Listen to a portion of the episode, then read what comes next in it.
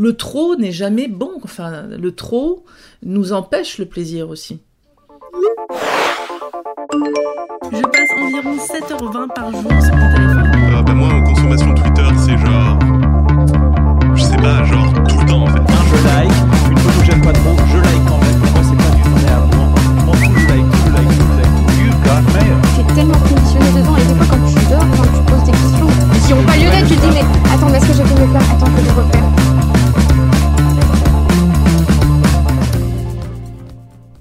Cet épisode, je reçois Bella Lotto. La recevoir me tenait vraiment à cœur car je souhaitais échanger avec elle sur les impacts environnementaux et éthiques du numérique. Car si les conséquences de l'hyperconnexion sur votre santé mentale et physique et sur votre cognition ne vous ont pas convaincu de changer vos usages, peut-être le ferez-vous pour la planète. Mais surtout, vous verrez que tout est imbriqué. Bella Lotto est experte du numérique responsable et auteure. Elle a entre autres écrit l'ouvrage Guide d'un numérique plus responsable, paru aux éditions l'ADEME en décembre 2020. Il a été également traduit en anglais.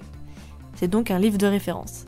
Elle est aussi la cofondatrice de l'association Point de Mire, m.i.r, qui propose des ateliers de sensibilisation, des projections, des débats, des expositions ou encore des supports pédagogiques pour que chaque citoyen puisse découvrir les impacts environnementaux du numérique. Sans plus attendre, je vous invite à rejoindre ma conversation avec Bella Lotto. Donc on va commencer avec une question assez, assez générique.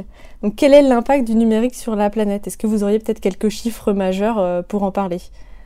Oui, c'est une question très vaste en effet. Euh, bah, on peut on peut précisément effectivement donner quelques chiffres, sachant que euh, alors très souvent ce qui est donné, ce qui est mis en avant c'est euh, la star euh, des stars, c'est-à-dire euh, les émissions de gaz à effet de serre. C'est quelque chose que effectivement qui est toujours brandi, alors avec raison et un peu à tort aussi. Enfin, avec raison dans le sens où évidemment c'est quelque chose qui contribue au, au, réchauffement climatique, au dérèglement climatique. Donc s'il est bien normal d'en parler.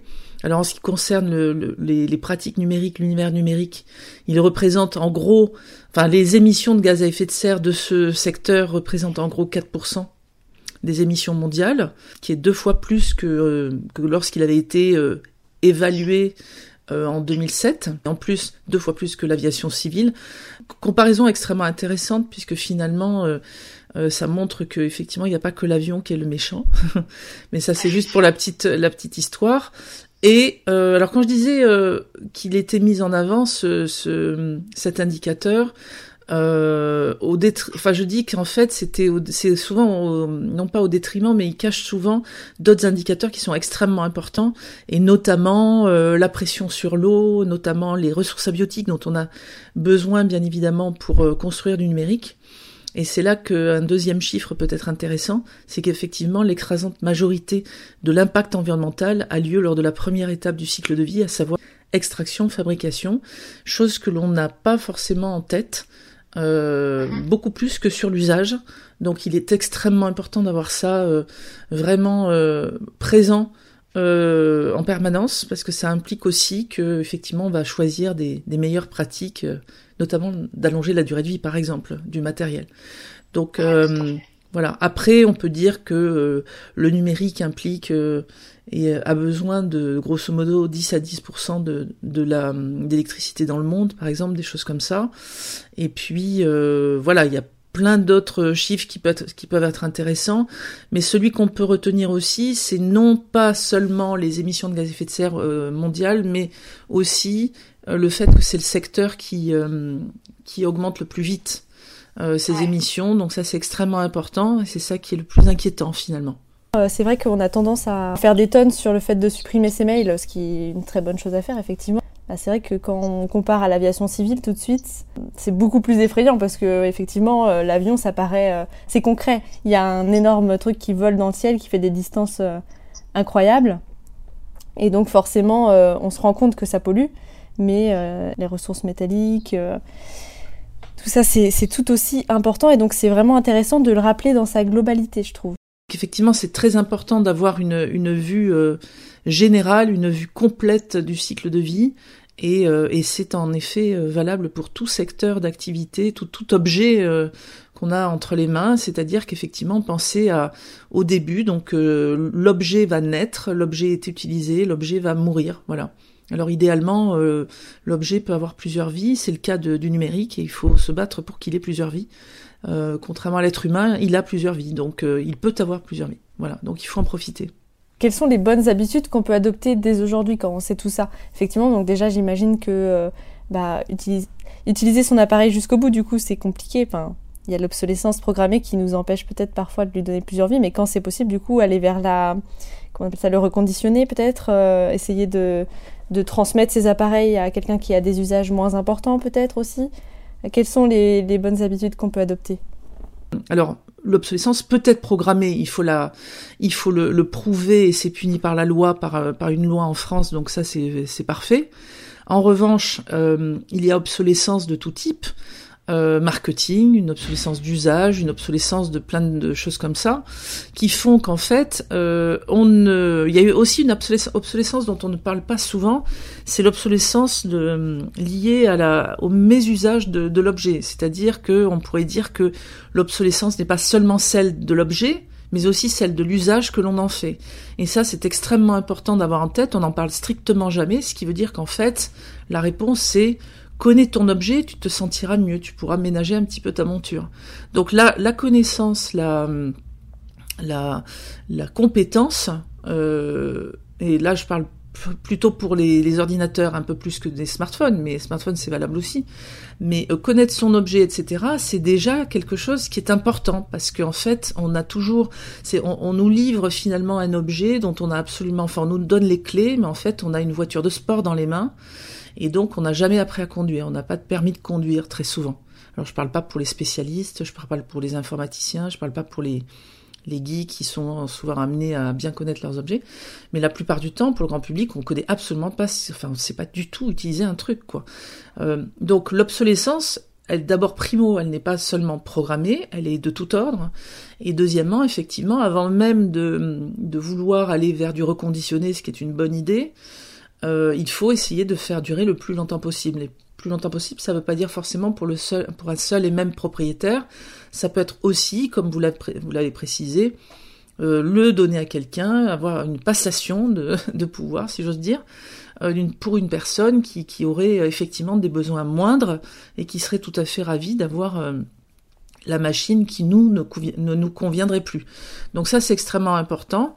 Et puis, euh, effectivement, retarder le plus possible une nouvelle acquisition. Alors, évidemment, a fortiori, quand c'est une nouvelle acquisition au sens le produit est neuf, ça c'est clair qu'il faut absolument éviter d'acheter du produit neuf. D'ailleurs, j'encourage tout le monde pour Noël à faire euh, vraiment zéro électronique euh, device pour Noël, parce que ça, c'est, on va tous dans le mur comme ça.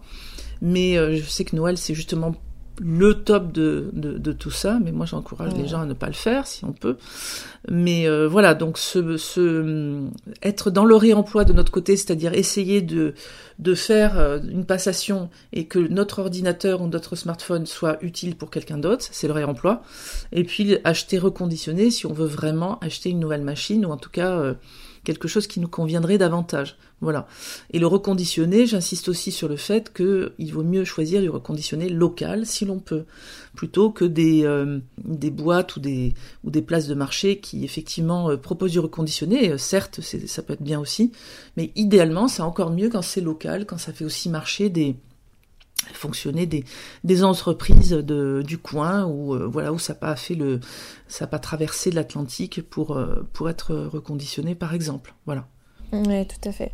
Et donc ça, c'est au niveau euh, effectivement de l'objet, enfin des objets, donc pour les ressources métalliques comme on parlait euh, tout à l'heure, mais au niveau de, de, l'usage justement de ce qu'on consomme, euh, de ce qui peut... Alors là, on va se rapprocher du gaz à effet de serre. Peut-être que vous allez me dire que c'est un faux problème, mais est-ce qu'il y a déjà des, des habitudes qui sont particulièrement néfastes? Je crois que consommer énormément de contenu en ligne, notamment quand on n'est pas attentif, les vidéos en boucle, etc., c'est quelque chose à, proscrire, si, si je me trompe pas. Et Mhm. euh, voilà, est-ce qu'il y a d'autres euh, bonnes ou au contraire euh, très mauvaises habitudes qu'on peut déjà supprimer de nos quotidiens sans que ça nous impacte particulièrement? Oui, oui, il y en a une qui est, qui- enfin, il y en a une qui est simple et pas très simple en même temps. C'est-à-dire qu'en fait, euh, déjà, avant effectivement de parler davantage de, de l'usage euh, en ligne ou autre, euh, au niveau de la navigation par exemple, on peut déjà, d'ores et déjà, dire que éteindre son matériel c'est bien. Alors on oublie, euh, on avait appris qu'il fallait éteindre les lumières et c'est à peu près dans les mœurs maintenant. Euh, ou arrêter de, fermer le, robinet d'eau quand euh, voilà. Là c'est exactement pareil.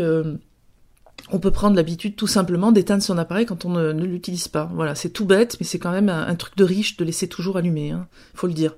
Donc éteindre l'extinction des feux, c'est très bien, et notamment celle de la box par exemple. Euh, éteindre la box quand on peut, alors le, le soir, euh, quand les week-ends quand on s'en va, euh, pendant les vacances, en bonne intelligence avec les avec nos partenaires de vie, ça c'est pas mal. Alors ça peut faire des petites discussions euh, houleuses parfois, ça c'est tout à fait possible. Euh, J'en conviens aisément, mais euh, il faut le, faudrait le faire idéalement. C'est très très bien. C'est un des premiers gestes, c'est vraiment euh, d'éteindre sa box et le, le boîtier télé qui va avec d'ailleurs, parce qu'on l'oublie souvent. Après, extinction des feux, c'est-à-dire de l'ordinateur qu'on utilise, euh, ou alors euh, au minimum euh, utiliser la, veille prolongée. Voilà, si on peut. Alors sous réserve des, mémoires flash, etc. Parce que c'est pas idéal, mais enfin la plupart du temps, on peut en tout cas mettre en veille, mais l'extinction est clairement conseillée. Donc ça, c'est déjà en termes d'énergie, ça serait vraiment très bien. Donc box, euh, boîtier télé et ordinateur, en tout cas, voilà. Et puis bon, bah, éteindre son smartphone de temps en temps, ça lui fait pas de mal. Bien au contraire. Ensuite, on peut passer à ce qui est euh, navigation et, usage en ligne finalement. Euh, bah, effectivement, ce qui va être assez impactant, c'est bien sûr le streaming vidéo qui, est effectivement une, un- une des actions assez énergivores et puis effectivement qui, va avoir des effets assez, assez précis. Euh, alors en termes en effet de voilà, d'énergie et donc de gaz à effet de serre bien sûr, c'est pas un faux problème, c'est tout simplement que je ne veux pas qu'il cache les autres problèmes, c'est tout. Ouais, Euh, voilà. Alors en termes de streaming, effectivement, euh, bon maintenant ça, ça commence à être assez connu hein, comme astuce et meilleure pratique, c'est effectivement essayer de, de faire en sorte que les, les vidéos ne soient pas automatiques, en lecture automatique parce que ça c'est absurde.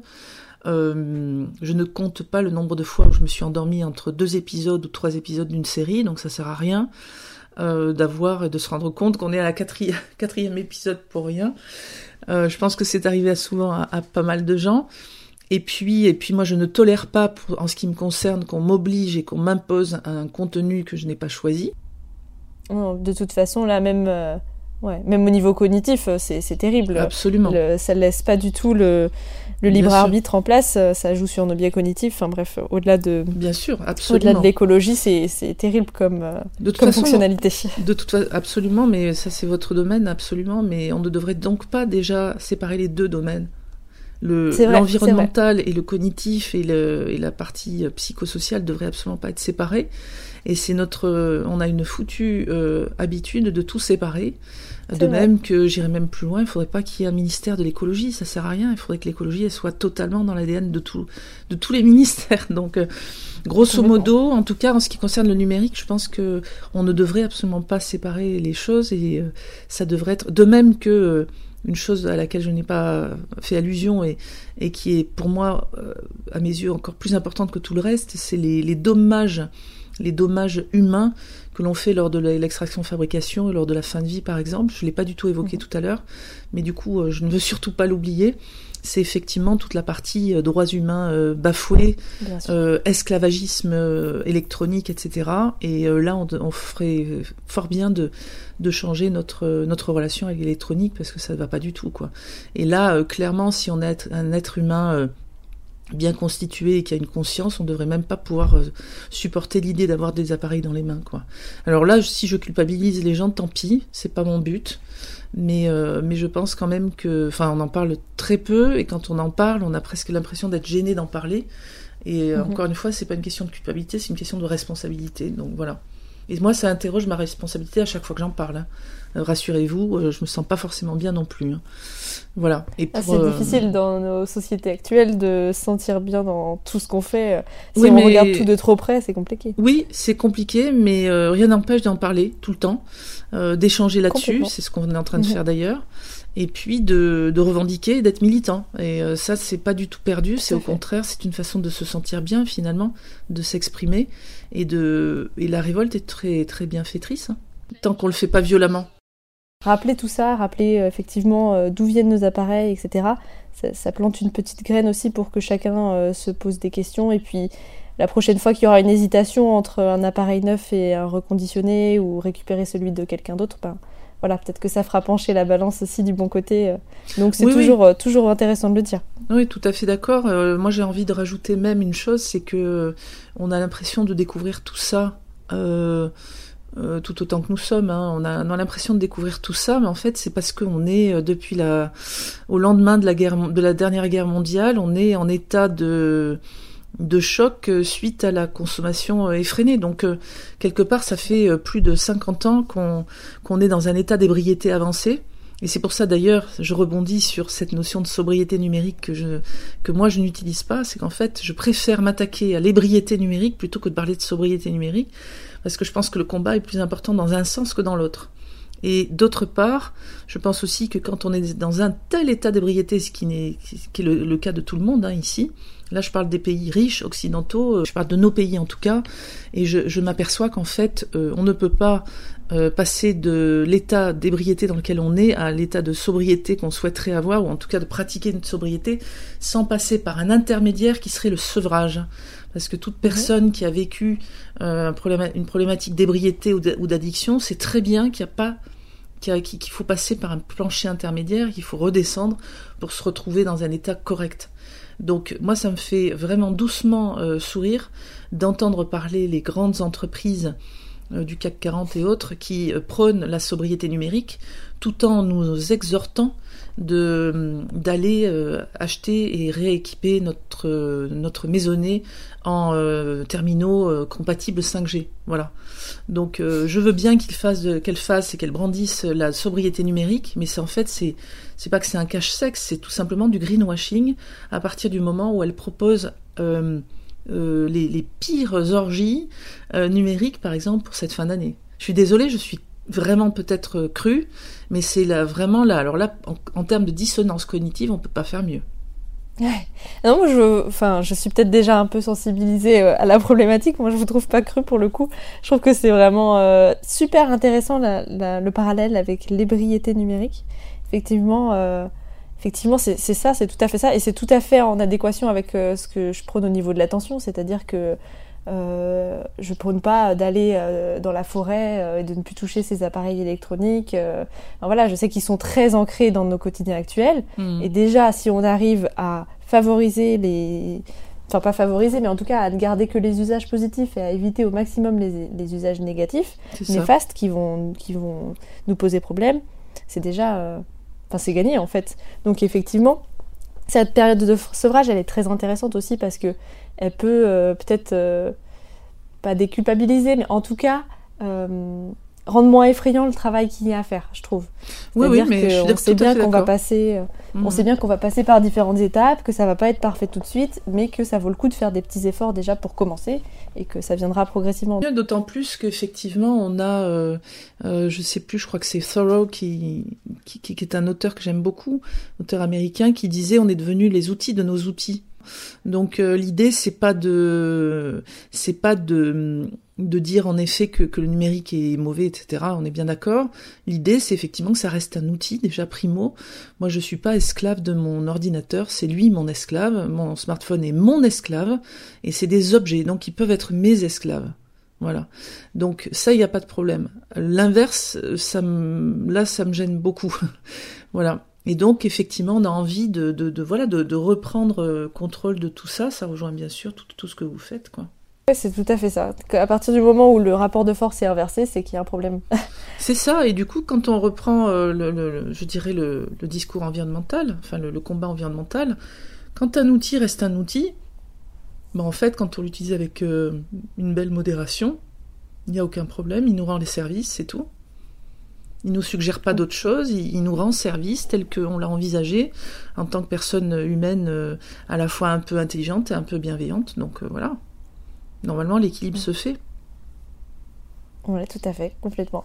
Juste euh, éviter les excès qui sont, comme vous le disiez, encouragés par le marketing, des mauvais usages, etc., qui sont effectivement qui Voilà. rendent, qui Alors- rendent, euh, la chose problématique. Exactement, et pour, pour compléter juste ce que je disais justement par rapport Ouais. à cette sobriété numérique, qui moi, moi en fait ça m'interpelle à chaque fois qu'on m'en parle, c'est qu'effectivement, parce qu'en plus c'est c'est une expression qui, a, qui est maintenant utilisée même par l'État, par le gouvernement, etc. Effectivement, euh, la hum, sobriété numérique, quand c'est brandi par une entreprise, euh, devrait, il devrait toujours y avoir à côté, bah, ça veut dire, euh, cher monsieur le président de cette entreprise, euh, ça veut dire vendre moins.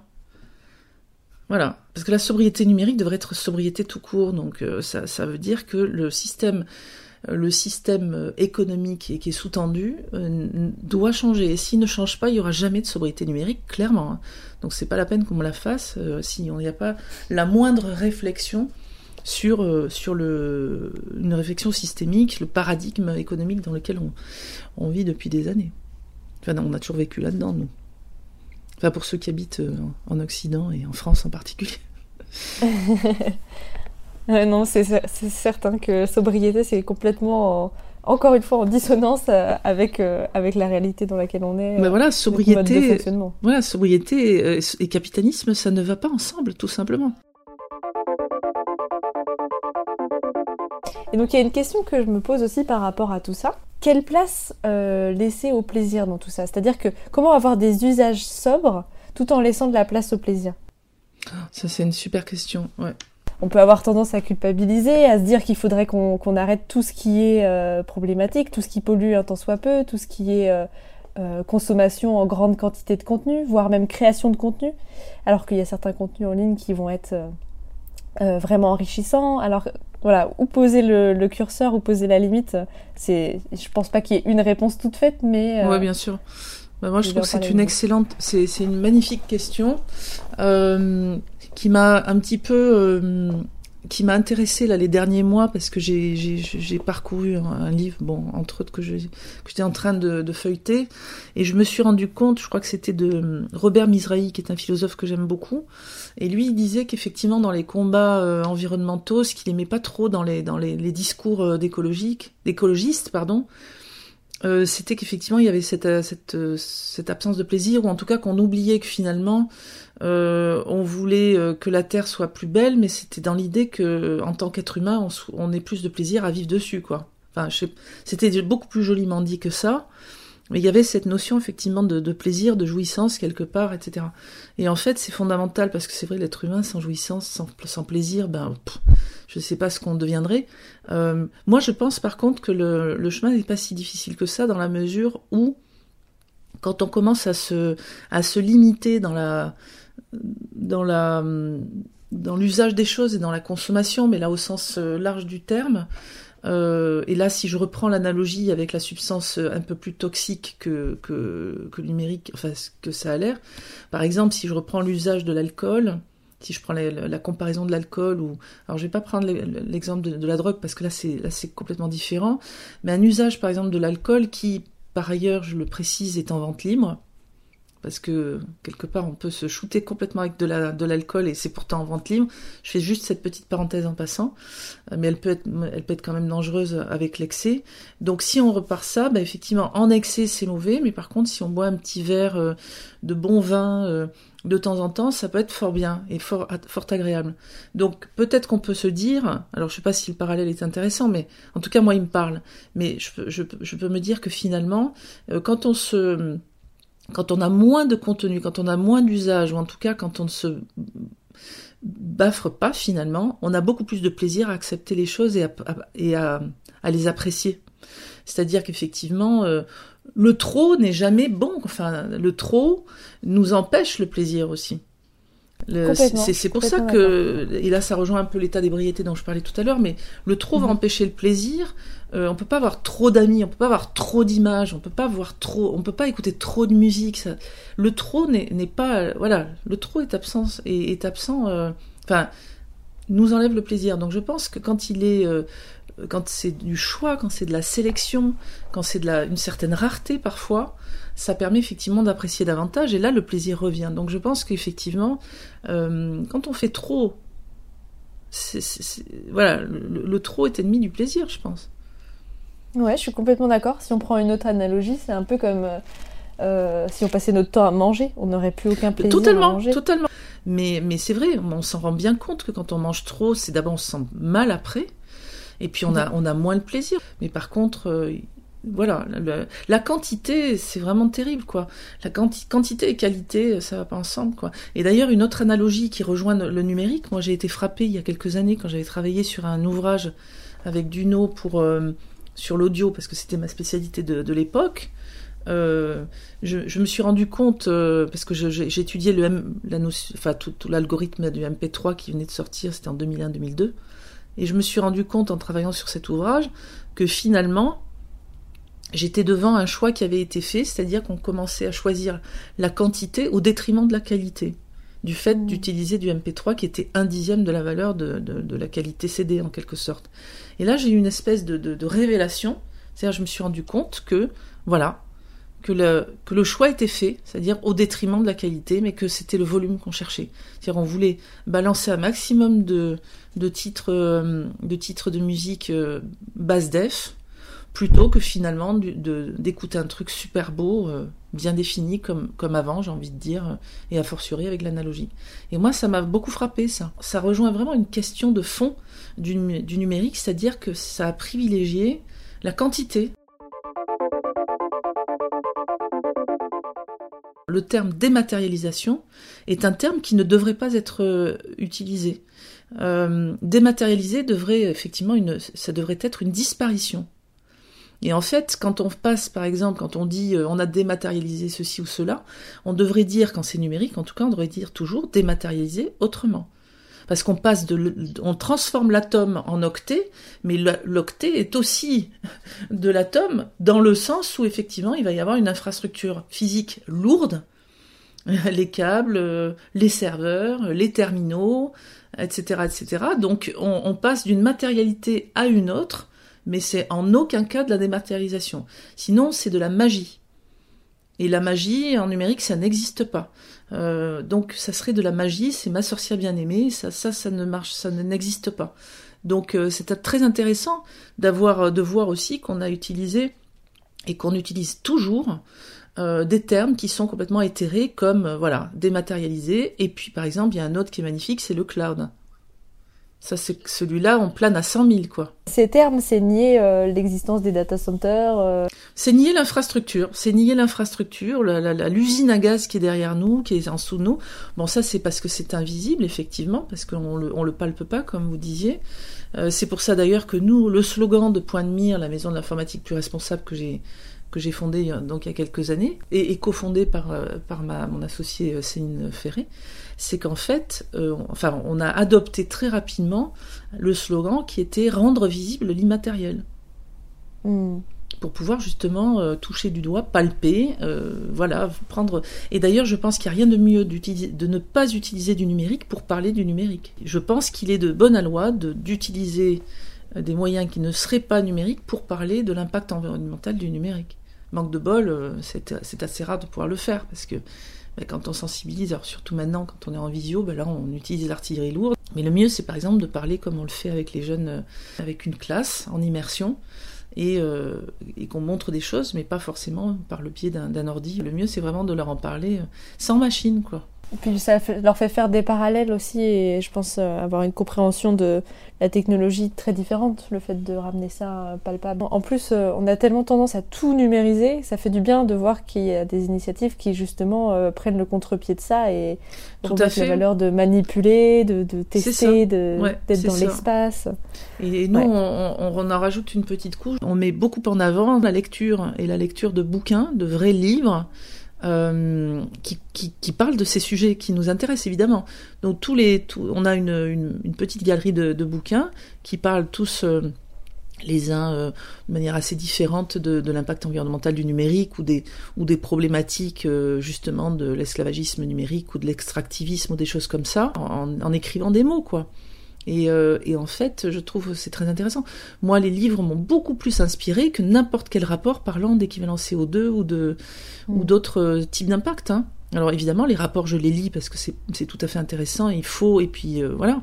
Bien sûr, c'est comme ça que j'ai appris et, et que je reste euh, en veille. Mais par contre, ce qui est vraiment inspirant, c'est le livre et ce qui est vraiment bouleversant, c'est le documentaire sur ces questions-là. C'est pas un, rapport n'est pas bouleversant et inspirant, je crois pas. Non, je pense que c'est ça refroidit au contraire un petit peu euh, toutes ces données euh, froides. euh, Ça, crée une distance, je trouve, par rapport à, aux problématiques. Là où le livre va nous, immerger, va nous prendre par les émotions, encore plus le documentaire.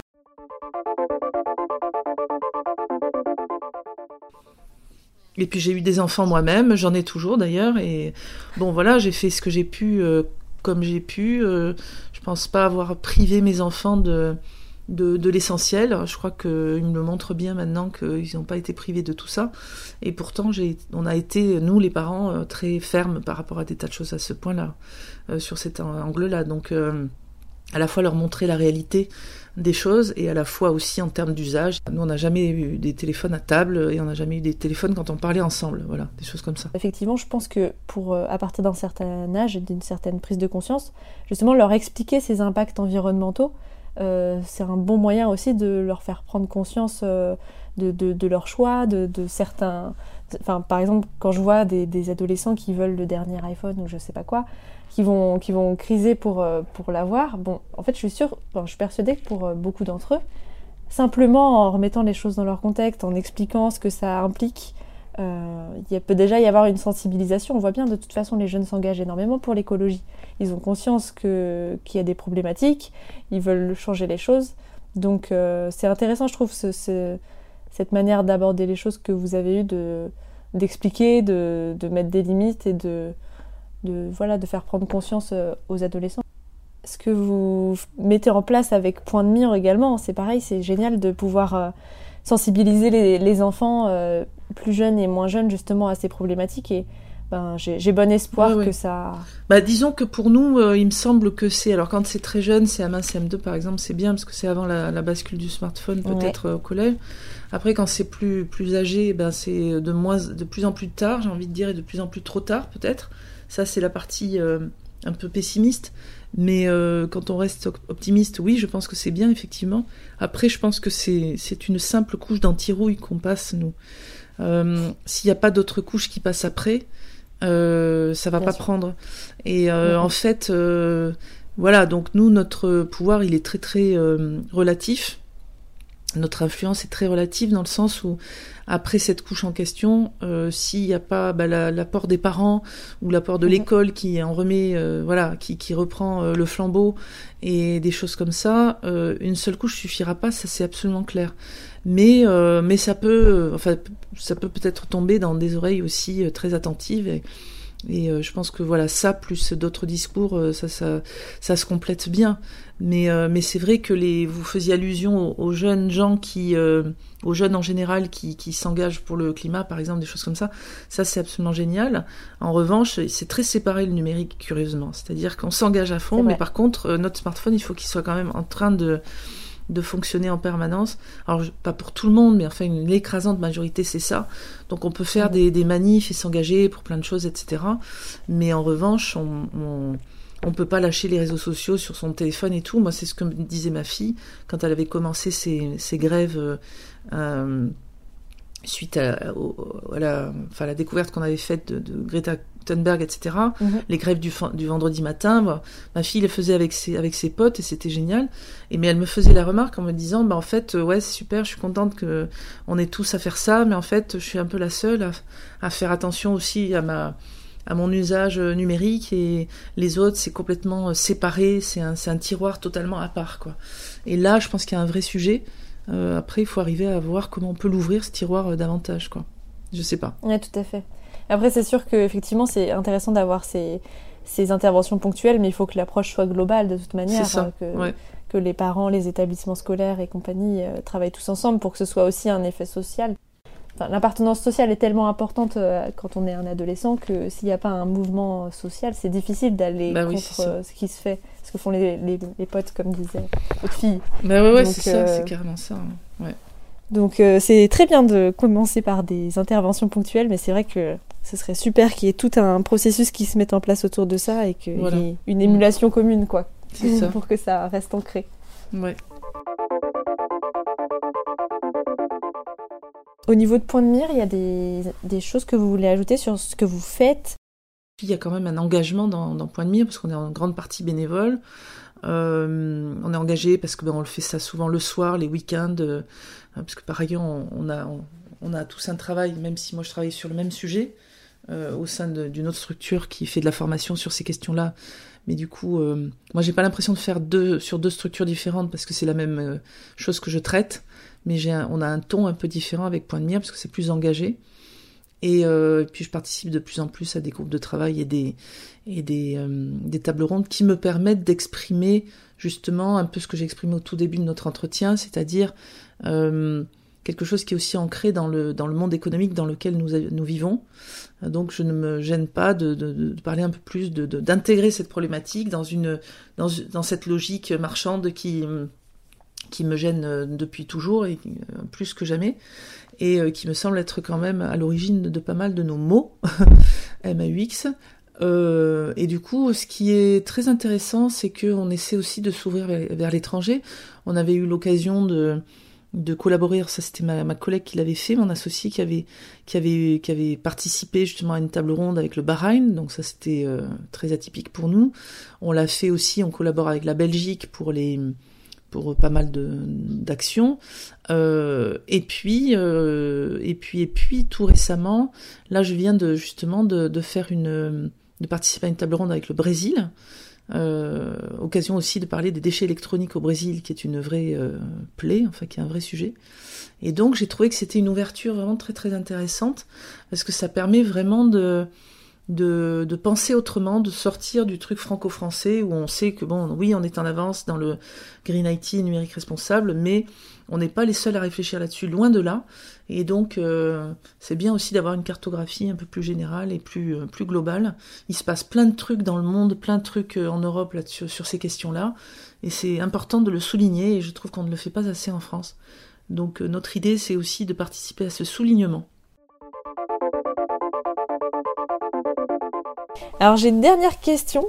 J'aime bien finir les épisodes par un challenge à lancer aux, euh, aux auditeurs. Est-ce qu'il y en aurait un qui, qui vous viendrait à l'esprit? Qu'est-ce qu'on pourrait leur proposer de faire euh, en, en, sortant de ce podcast? Alors moi j'en ai un qui est tout près là dans ma tête parce que je me le suis fait à moi-même depuis quelques ah, mois. Donc je propose, enfin j'invite euh, les auditeurs à, à, essayer de le faire. Bon, c'est pas très facile, mais c'est pas non plus si difficile que ça. Il y a des trucs dans la vie qui sont beaucoup plus durs, je trouve. Euh, c'est en fait d'oublier son téléphone une fois par euh, semaine. D'oublier son smartphone une fois par semaine, euh, l'oublier délibérément bien sûr, et de, alors évidemment euh, sous réserve qu'on soit joignable par euh, sur un fixe ou autrement. Mmh dans son, si on va au bureau ou c'est chez des amis, enfin, toujours donner un petit, des indices comme quoi on est joignable parce qu'il y a toujours des urgences, il y a toujours des nécessités. C'est évident, je vis pas hors sol, mais mais c'est faisable, c'est faisable. Et du coup, moi, j'essaie de m'y employer une journée par semaine.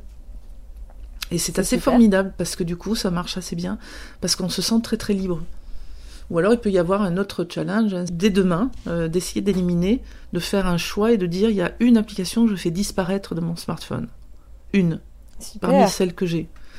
Euh, ce qui permet de réfléchir un peu, se dire ben ouais celle-là finalement je l'utilise pas tant que ça, à quoi elle me sert. Ça permet en fait de s'interroger sur euh, sur son propre usage et, et là c'est c'est nous qui choisissons donc il y a c'est pas quelque chose d'imposé. Et euh, voilà, c'est une, une, occasion de, de, réfléchir sur ce truc-là, c'est pas mal. Ah, J'aime beaucoup ce deuxième challenge. le premier aussi. Et puis même, j'irais jusqu'à dire, euh, si jamais c'est vraiment trop stressant d'oublier son téléphone, le mettre dans le fond du sac et l'éteindre déjà, euh, ça va faire quasiment le même effet. Oui, oui, quand je dis oublier, quand je dis oublier, on s'entend. Euh, c'est vrai que ça peut être ça, sauf qu'on connaît la, on connaît nos degrés de résistance et on sait que quand on a des bonbons dans la, dans le sac, à un moment donné, on peut craquer un bonbon ou des clopes. Hein. Moi, j'étais ancienne fumeuse, donc je le sais. Moi, j'ai fait des, j'ai fait euh, exprès d'oublier mon paquet de clopes. Alors, euh, des fois ça marchait, des fois ça marchait pas. J'allais en acheter des nouvelles. Euh, et puis, sinon, j'en, j'en tapais aux, autres. Enfin bon, on a, on n'est pas à l'abri de nos propres ruses. Donc, s'il est trop proche de nous, c'est pour ça que je dis oublier, parce que s'il est trop proche de nous dans notre sac, je suis pas sûre que ça le fasse. Tout dépend de notre niveau de d'addiction et d'usage. Il y a des gens qui peuvent, à mon avis, tenir avec ça, d'autres qui ont vraiment besoin de couper le cordon pendant un petit moment. Ouais, je pense tout à fait que ça peut être intéressant de, de le faire vraiment euh, à 100% Physiquement, en l'oubliant complètement. Ouais, physiquement Ouais, c'est complètement. Physiquement, c'est comme le mettre dans une autre pièce quand on est en train de faire quelque chose, de le mettre ailleurs, c'est important aussi, quoi. Complètement, complètement, complètement. Mais c'est vrai que rien que de l'éteindre, alors même si j'invite complètement à le- l'oublier physiquement, euh, rien que de l'éteindre, on se rend compte déjà de certaines fois où on va l'attraper par réflexe. Oui. Et on- le fait qu'il soit éteint, on va se rendre compte de ce geste euh, automatique. Donc C'est aussi euh, quelque chose. ouais. Bon, du coup, on a donné plein de challenges là. Bah, merci beaucoup, euh, Bella, pour, euh, pour cet échange. C'était vraiment super Bah, rien. enrichissant. Merci d'avoir écouté l'épisode. Vous l'aurez compris, les impacts écologiques ne sont pas juste les émissions carbone produites par le stockage de données. C'est aussi les mauvais usages qui détériorent nos appareils, les métaux rares qui les constituent et sont prélevés dans des conditions terribles, ou les déchets qu'ils engendrent. Ce qui m'a particulièrement marqué dans cet échange, c'est que l'impact environnemental est directement lié à nos usages. Effectivement, en ayant de meilleures habitudes, en consommant moins de contenu ou encore en résistant à l'appel d'équipements surperformants, on va logiquement contribuer à réduire notre impact environnemental, contribuer à un système plus éthique et augmenter notre bien-être au quotidien. C'est un cercle vertueux. C'est super encourageant, vous n'avez qu'un effort à faire et ça se répercute positivement sur plein d'aspects autour de vous. Et si vous voulez approfondir le sujet, un petit épisode bonus est disponible où Bella nous partage certains documentaires sélectionnés pour des projections débats dans le cadre de son association Point de Mire. De petites pépites cinématographiques pour approfondir certaines thématiques. N'hésitez pas à me donner votre avis sur l'épisode par mail et si tu posais ton tel gmail.com ou sur le compte Instagram du même nom. Et si l'épisode vous a plu, à me laisser un avis positif sur Apple Podcasts ou un petit cœur sur Spotify. Je vous laisse maintenant aller supprimer une de vos applications et n'oubliez pas d'oublier votre téléphone de main. On se retrouve bientôt sur un autre épisode de Et si tu posais ton tel. À bientôt!